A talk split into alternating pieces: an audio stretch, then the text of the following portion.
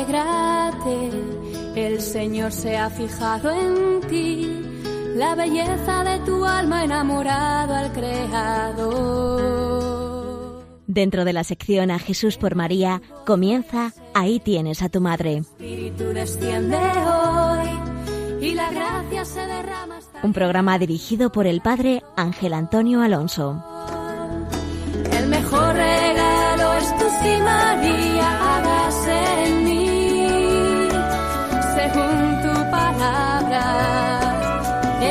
esclava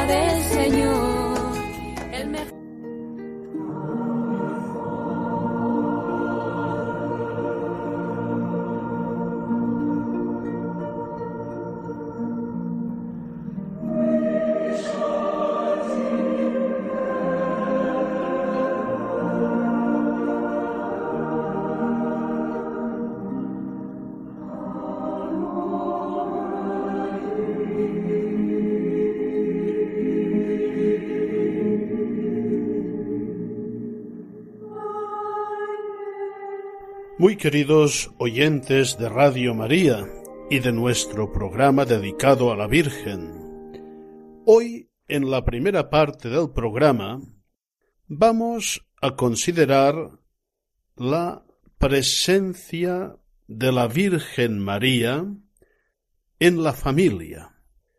Se acaba de publicar la preciosa exhortación apostólica del Papa Francisco Amoris Laetitia, la alegría del amor. Un documento que, en continuidad y coherencia con todo el magisterio de la Iglesia sobre la familia, es profundamente inspirador. En este documento, el Papa considera también la presencia de María en la familia, tanto en la familia propia que constituye con José y que acoge a Jesús el Hijo de Dios, como también como fuente de inspiración para todas las familias, especialmente iluminando la figura de la Madre. No hay duda que para el Papa Francisco la familia es una realidad fundamental, importantísima. El santo pontífice Juan Pablo II, recuerdo, decía que el futuro de la Iglesia y del mundo pasa por la familia. Explicando la importancia de la familia en lenguaje infantil, dirigiéndose a los niños, el Papa pronunció unas preciosas palabras. En Nazaret, explicó el Papa Francisco, no sucedió ninguna cosa extraña ni milagrosa, simplemente había allí una madre cariñosa, un padre justo, que se amaban todos los días y que recibieron y criaron a un hijo, que cuando era un muchachito se empezó a preguntar qué es lo que Dios quería de él, su vocación. Y acababa diciendo el Papa Francisco, Nazaret acogió y protegió a una familia, lo más simple e importante del mundo. Y ciertamente en esta familia la Virgen María tiene un lugar verdaderamente fundamental. Enseñaba también el Papa Francisco que cada familia cristiana, como lo hicieron María y José, puede acoger a Jesús, escucharlo, hablar con él, guardarlo, protegerlo, crecer con él y así hacer que el mundo sea mejor. No hay duda que Nazaret es una luz extraordinaria para comprender el designio de Dios sobre la familia. Los oyentes saben que un servidor ha nacido y actualmente es párroco de una parroquia, la parroquia de la Virgen de Vall de Flos de Trem, que se honra con la presencia de un santo que trabajó mucho por la familia. Se trata de San José Mañanet, que el Papa Juan Pablo II definió como apóstol y profeta de la familia. Y este santo se dio cuenta de la extraordinaria importancia de la familia y lo importante que es trabajar para construir familias según el modelo de Nazaret. Tanto es así que su testamento espiritual se resume en una de sus frases más importantes. Haced en cada hogar un Nazaret. Que la Virgen Santísima nos ayude, ayude a todas las familias a que su hogar sea como Nazaret.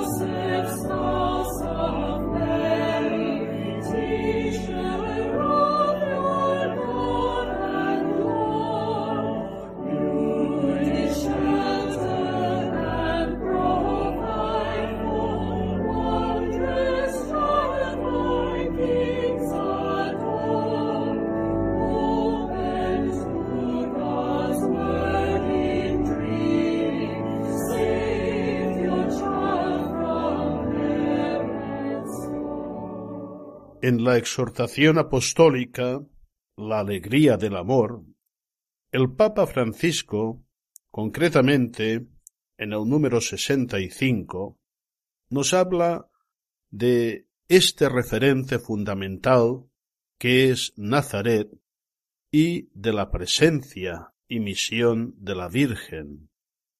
Dice así, la encarnación del Verbo en una familia humana en Nazaret conmueve con su novedad la historia del mundo. Necesitamos sumergirnos en el misterio del nacimiento de Jesús, en el sí de María al anuncio del ángel cuando germinó la palabra en su seno, también en el sí de José, que dio el nombre a Jesús y se hizo cargo de María en la fiesta de los pastores junto al pesebre, en la adoración de los magos, en fuga a Egipto, en la que Jesús participa en el dolor de su pueblo exiliado, perseguido y humillado, en la religiosa espera de Zacarías y en la alegría que acompaña el nacimiento de Juan el Bautista, en la promesa cumplida para Simeón y Ana en el templo, en la admiración de los doctores de la ley escuchando la sabiduría de Jesús adolescente, y luego penetrar en los treinta largos años donde Jesús se ganaba el pan trabajando con sus manos, susurrando la oración y la tradición creyente de su pueblo, y educándose en la fe de sus padres, hasta hacerla fructificar en el misterio del reino. Este es el misterio de la Navidad y el secreto de Nazaret, lleno de perfume a familia. Es el misterio que tanto fascinó a Francisco de Asís, a Teresa del Niño Jesús y a Carlos de Foucault, del cual beben también las familias cristianas para renovar su esperanza y su alegría. Precioso texto este del Papa Francisco en el número sesenta y cinco de la exhortación y concretamente en esta parte del documento pontificio que recuerda el gran designio de Dios sobre la familia. Y en este contexto hemos de considerar esta referencia al sí de María. Debemos, dice el Papa, sumergirnos en el misterio del sí de María al anuncio del ángel cuando germina la palabra en su seno, y también unido a María en el designio de Dios, el sí de José que va a hacer de padre del Hijo de Dios hecho hombre. María ilumina el misterio de la familia cuando con su sí acoge con fidelidad el designio de Dios. Sirve este designio con su fe y con su disponibilidad. Y en este sentido enseña a todas las familias que sólo cuando realizan el designio de Dios se crea esta verdadera comunidad de vida y amor indisoluble, abierta a la vida, y que es el alma, la célula fundamental de la sociedad y de la misma Iglesia. Hoy te agradezco, Señor, por las familias unidas. Padres que llenos de amor hacen brillar el hogar con luz, con amor. Hoy siento alegría, Señor, los que no se rinden Viven cada día tentados por sexo, dinero, pero vence el amor. Una familia es familia si hay comprensión. Una familia es familia si hay reina Dios.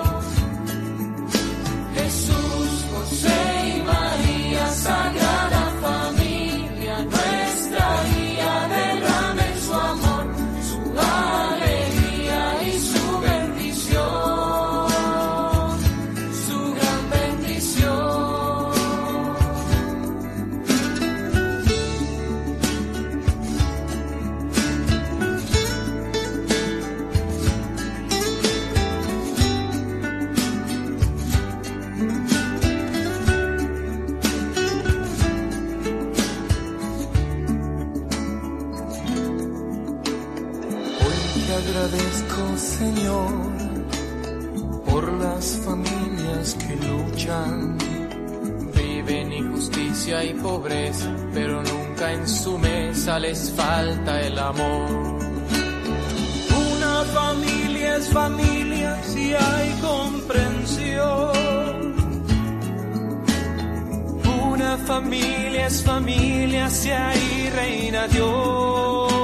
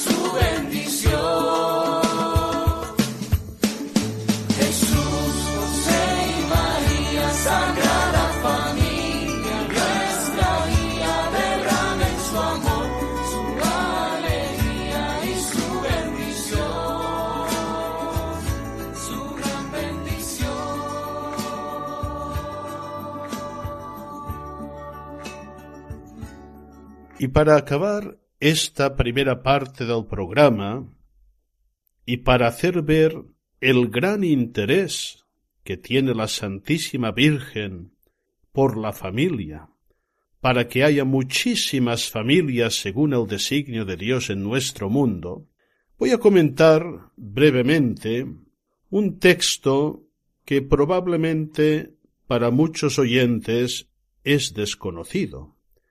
Es un texto impresionante del que sabemos su existencia por un testimonio del cardenal Carlo Cafarra, un cardenal, un obispo, un sacerdote que ha trabajado muchísimo por el bien de la familia. Lo cuenta Monseñor Cafarra en una entrevista que concedió a la Voce di Padre Pío el mes de marzo del año 2015. Recuerden los oyentes que este purpurado tuvo el encargo de Juan Pablo II de idear y fundar el Instituto Pontificio para los estudios sobre el matrimonio y la familia, del que es hoy profesor emérito. Nos dice Cafarra que al iniciar este trabajo que tan buen fruto ha dado y está dando en la Iglesia, escribió a Sor Lucía de Fátima a través del obispo, porque directamente no se podía hacer. Dice Cafarra que no esperaba una respuesta porque le pedía oraciones para este proyecto, pero le llegó a los pocos días una larga carta autógrafa de Sor Lucía de Fátima que ahora se conserva en los archivos del Instituto. En esta carta de Sor Lucía está escrito, es impresionante esto, que el enfrentamiento final entre el Señor y el reino de Satanás será sobre la familia y sobre el matrimonio. Y le decía, no tenga miedo, porque quien trabaje por la santidad del matrimonio y de la familia será siempre combatido y odiado de todas formas, porque este es el punto decisivo. Y decía también Sor Lucía de Fátima que la Virgen ya ha aplastado la cabeza a Satanás. Se advertía, prosigue el purpurado, también hablando con Juan Pablo II, que éste era el nudo, porque se tocaba la columna que sostiene la creación, la verdad sobre la relación entre el hombre y la mujer y entre las generaciones. Si se toca la columna central, cae todo el edificio, y esto decía Cafarra, ahora lo vemos, porque estamos en este momento y lo sabemos. Y es consolador saber que la Virgen Santísima, que ha vencido ya al dragón infernal, nos sostiene en esta lucha decisiva por la familia. Pensemos esto cuando, al recitar el Santo Rosario, al final, en las letanías, invocamos a María como reina de la familia. Ella hoy intercede especialmente por la familia, por las familias, y obtiene numerosas gracias por esta decisiva realidad.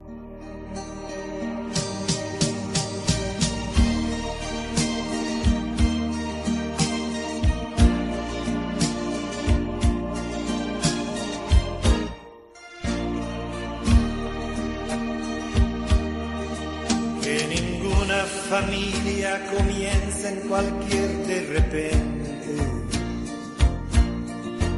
Que ninguna familia se acabe por falta de amor.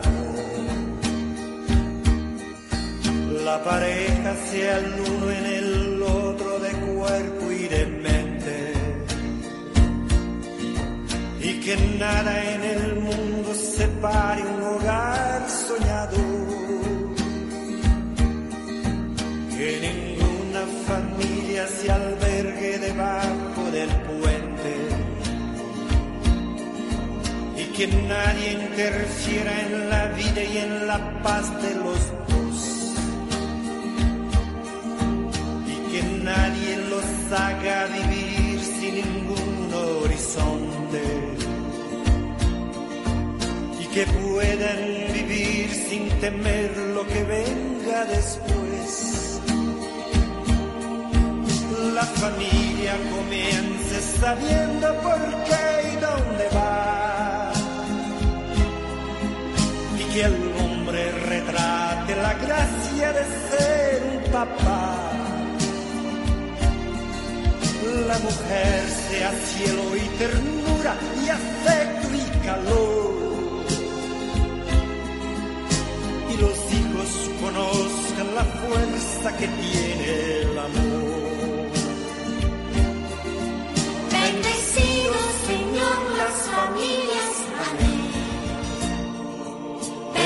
Bendecido Señor, La mía también. bendecido Señor las familias, amén. Bendecido Señor, La mía también.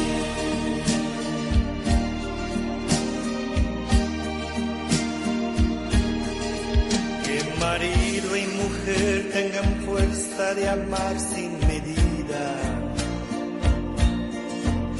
que nadie se vaya a dormir sin buscar el perdón. En la cuna los niños aprendan el don de la vida.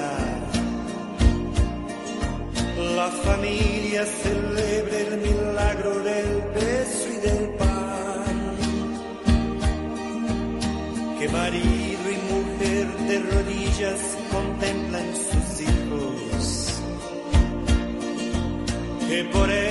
encuentren la fuerza de continuar. Y que en su firmamento la estrella que tenga más brillo pueda ser la esperanza de paz y certeza de amar. La familia comience sabiendo por qué y dónde va. Y el hombre retrate la gracia de ser un papá. La mujer sea cielo y ternura y afecto y calor. Y los hijos conozcan la fuerza que tiene el amor. bendecido Señor las familias, amén. Bendecido Señor, la mía también. Bendecido Señor las familias, amén. Bendecido Señor, la mía también.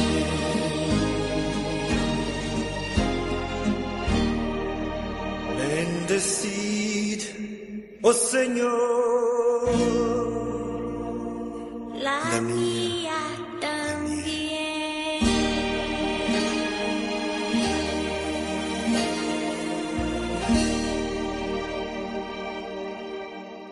En esta segunda parte del programa vamos a considerar una catequesis del Papa San Juan Pablo II que tuvo lugar en la audiencia general del día 6 de septiembre del año 1995.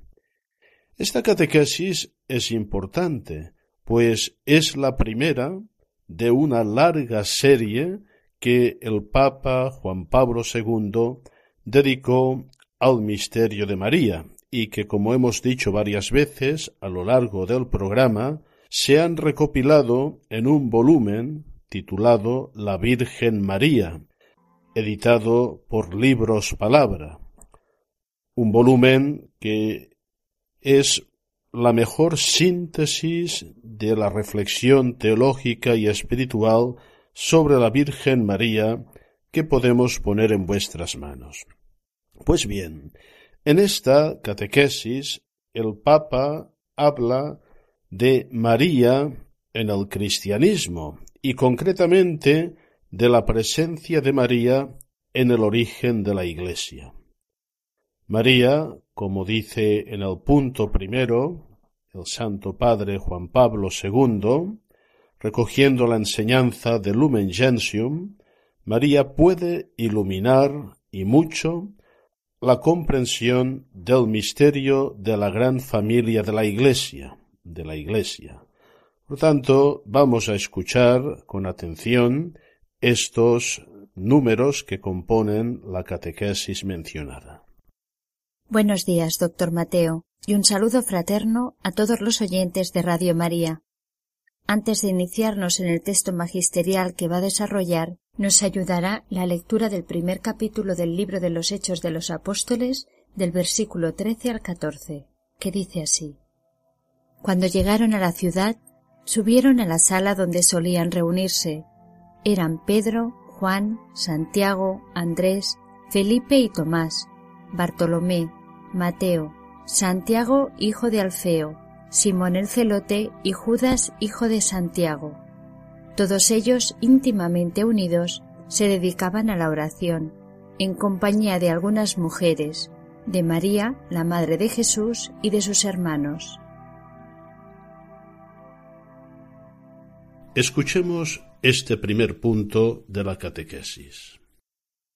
Después de haberme dedicado en las anteriores catequesis a profundizar la identidad y la misión de la Iglesia, siento ahora la necesidad de dirigir la mirada hacia la Santísima Virgen, que vivió perfectamente la santidad y constituye su modelo.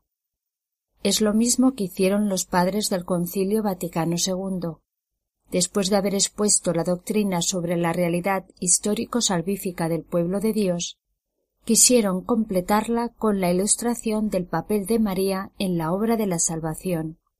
En efecto, el capítulo octavo de la Constitución conciliar Lumen Gentium tiene como finalidad no sólo subrayar el valor eclesiológico de la doctrina mariana, sino también iluminar la contribución que la figura de la Santísima Virgen ofrece a la comprensión del misterio de la Iglesia.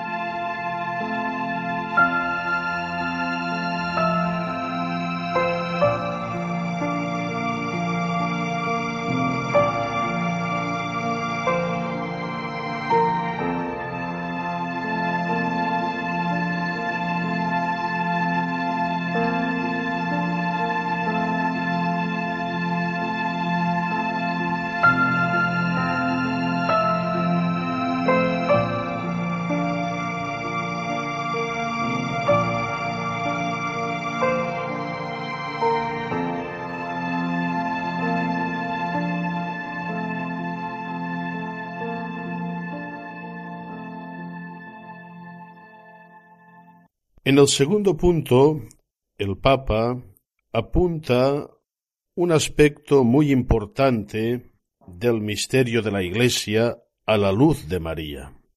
Es lo que en la reflexión mariológica más reciente se llama la dimensión mariana de la Iglesia. María, como dice Juan Pablo II, representa un rostro de la Iglesia diferente y complementario con respecto al ministerio o jerarquía. Evidentemente, esta comprensión del misterio de la Iglesia a la luz de María fluye de una mirada contemplativa, de una mirada de fe a María misma. Escuchemos este punto de la catequesis. Antes de exponer el itinerario mariano del concilio, deseo dirigir una mirada contemplativa a María, tal como en el origen de la Iglesia la describen los hechos de los apóstoles. San Lucas, al comienzo de este escrito neotestamentario, que presenta la vida de la primera comunidad cristiana, después de haber recordado uno por uno los nombres de los apóstoles, afirma todos ellos perseveraban en la oración, con un mismo espíritu en compañía de algunas mujeres, de María, la Madre de Jesús, y de sus hermanos. En este cuadro destaca la persona de María, la única a quien se recuerda con su propio nombre, además de los apóstoles. Ella representa un rostro de la Iglesia diferente y complementario con respecto al ministerial o jerárquico.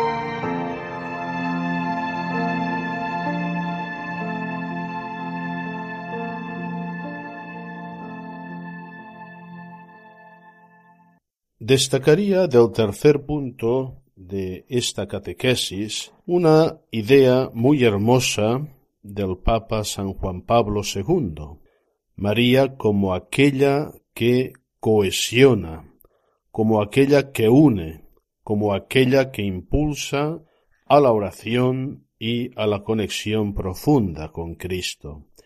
El Papa lo formula muy bien con la siguiente pregunta. ¿Quién mejor que María impulsa en todos los creyentes la perseverancia en la oración? ¿Quién promueve mejor que ella la concordia y el amor en la gran familia de la Iglesia? Y por extensión también en la familia. María impulsa en la Iglesia doméstica que es la familia la concordia en el amor y la atención a la oración. Dice así. En efecto, la frase de Lucas se refiere a la presencia en el cenáculo de algunas mujeres, manifestando así la importancia de la contribución femenina en la vida de la Iglesia, ya desde los primeros tiempos. Esta presencia se pone en relación directa con la perseverancia de la comunidad en la oración y con la concordia, estos rasgos expresan perfectamente dos aspectos fundamentales de la contribución específica de las mujeres a la vida eclesial. Los hombres, más propensos a la actividad externa, necesitan la ayuda de las mujeres para volver a las relaciones personales y progresar en la unión de los corazones. Bendita tú entre las mujeres. María, cumple de modo eminente esta misión femenina.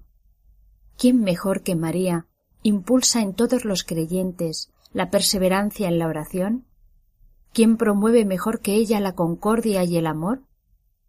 Reconociendo la misión pastoral que Jesús había confiado a los once, las mujeres del cenáculo, con María en medio de ellas, se unen a su oración y al mismo tiempo testimonian la presencia en la Iglesia de personas que, aunque no hayan recibido una misión, son igualmente miembros, con pleno título, de la comunidad congregada en la fe en Cristo.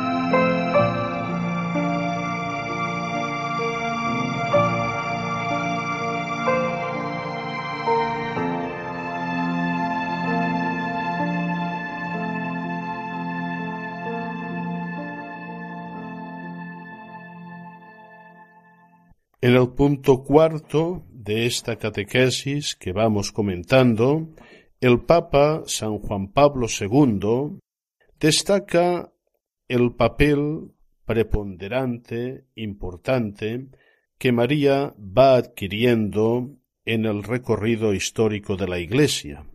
En la primera comunidad, el papel de María, dice San Juan Pablo II, cobra notable importancia. La Madre de Jesús está presente personalmente en los primeros pasos de la obra comenzada por el Hijo y precisamente está presente como Madre. Escuchemos este cuarto e importante punto de la catequesis. La presencia de María en la comunidad, que orando espera la fusión del Espíritu, evoca el papel que desempeñó en la encarnación del Hijo de Dios por obra del Espíritu Santo. El papel de la Virgen en esa fase inicial y el que desempeña ahora, en la manifestación de la Iglesia en Pentecostés, están íntimamente vinculados. La presencia de María en los primeros momentos de la Iglesia contrasta de modo singular con la participación bastante discreta que tuvo antes, durante la vida pública de Jesús. Cuando el Hijo comienza su misión, María permanece en Nazaret, aunque esa separación no excluye algunos contactos significativos, como en Caná, y sobre todo no le impide participar en el sacrificio del Calvario. Por el contrario, en la primera comunidad el papel de María cobra notable importancia. Después de la ascensión y en espera de Pentecostés, la Madre de Jesús está presente personalmente en los primeros pasos de la obra comenzada por el Hijo.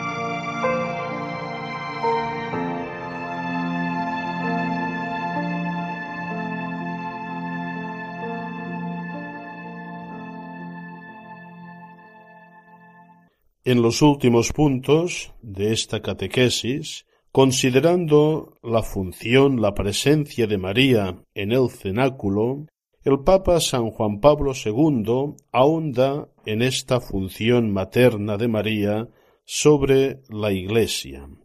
El título de madre, nos dice el Santo Pontífice, anuncia la actitud de diligente cercanía con la que la Virgen seguirá la vida de la Iglesia, ejerciendo su maternidad con respecto a la comunidad de creyentes, no sólo con su oración e intercesión, sino también con una misión muy importante, una misión educadora que ella ejerce sobre los discípulos del Señor. Y dice San Juan Pablo II que María se convierte en educadora del pueblo cristiano en la oración y en el encuentro con Dios. Escuchemos este punto de la catequesis. Los hechos de los apóstoles ponen de relieve que María se encontraba en el cenáculo con los hermanos de Jesús, es decir, con sus parientes, como ha interpretado siempre la tradición eclesial.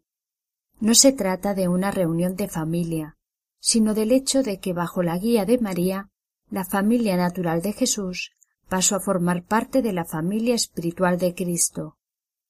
Quien cumpla la voluntad de Dios, había dicho Jesús, ese es mi hermano, mi hermana y mi madre. En esa misma circunstancia, Lucas define explícitamente a María la madre de Jesús, como queriendo sugerir que algo de la presencia de su Hijo elevado al cielo permanece en la presencia de la Madre.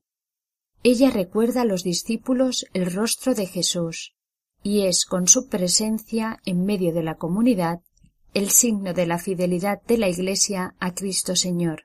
El título de Madre, en ese contexto, anuncia la actitud de diligente cercanía con la que la Virgen seguirá la vida de la Iglesia.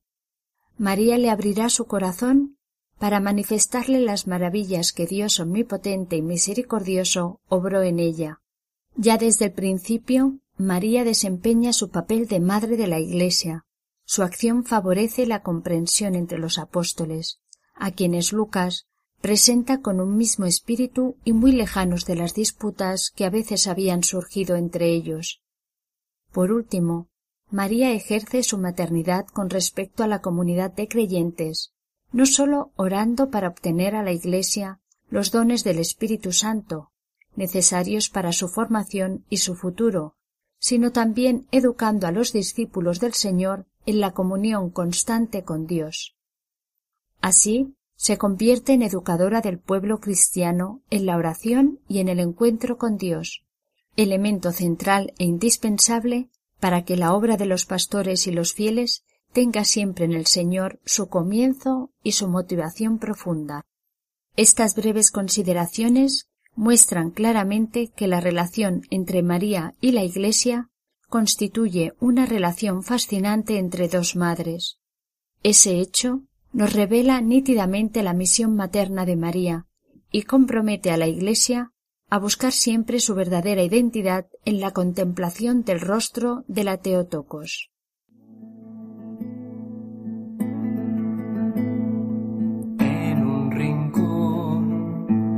Establo más pobre en Belén, una madre que arrulla a un bebé con un canto de adoración, admirada de poder tener en sus brazos a su Salvador. Duerme Jesús, que la aurora ya llega a Belén una estrella te viene a alumbrar para que todos te puedan ver. Duerme ya mi Jesús Emanuel, mi tesoro y mi salvador.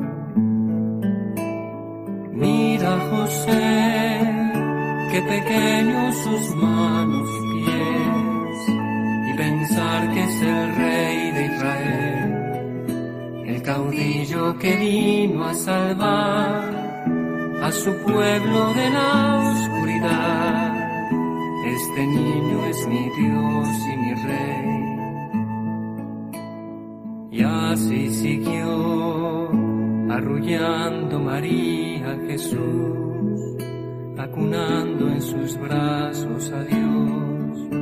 Y José conmovido también se asombra de poder formar la familia sagrada con él. La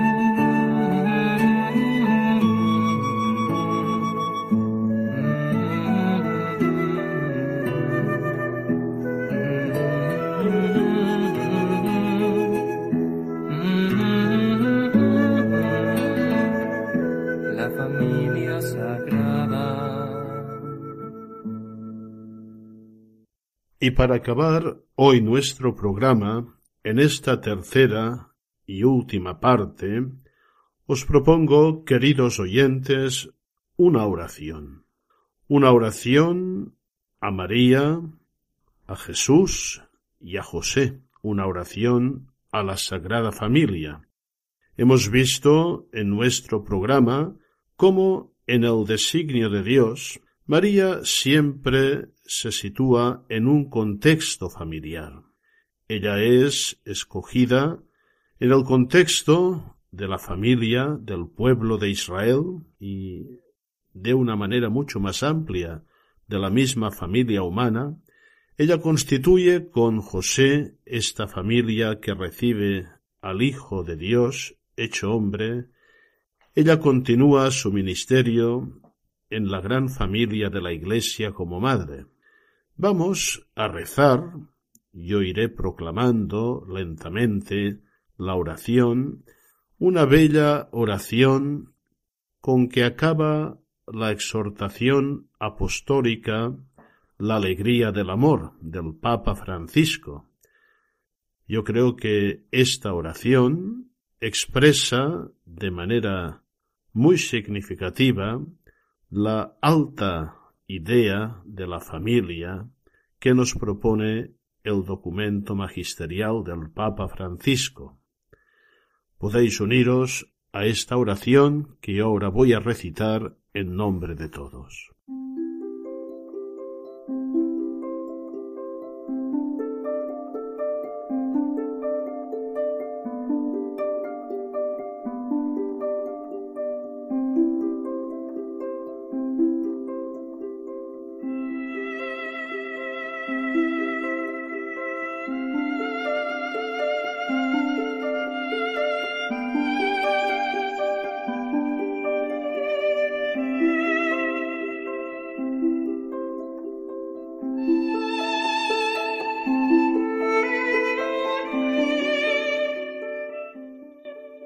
Jesús, María y José, en vosotros contemplamos el esplendor del verdadero amor. A vosotros confiados nos dirigimos.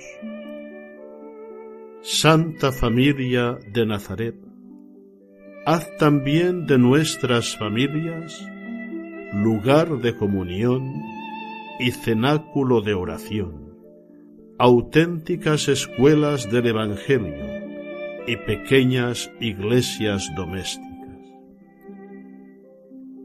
Santa Familia de Nazaret, que nunca más haya en las familias episodios de violencia, de cerrazón y división. Que quien haya sido herido o escandalizado sea pronto consolado y curado. Santa Familia de Nazaret, haz tomar conciencia a todos del carácter sagrado e inviolable de la familia, de su belleza en el proyecto de Dios. Jesús, María y José, escuchad, acoged nuestra súplica.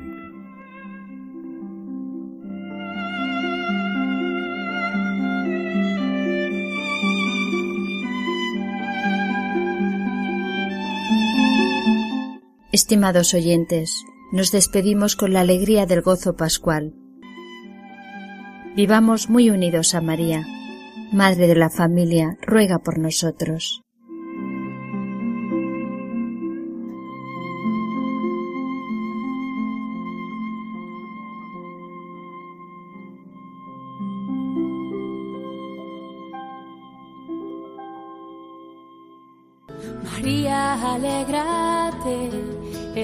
Señor se ha fijado en ti, la belleza de tu alma enamorado al Creador. Así finaliza en Radio María, Ahí tienes a tu madre, un programa dirigido por el Padre Ángel Antonio Alonso. Y la gracia se derrama hasta llenar tu corazón. El mejor regalo es tu sí, María,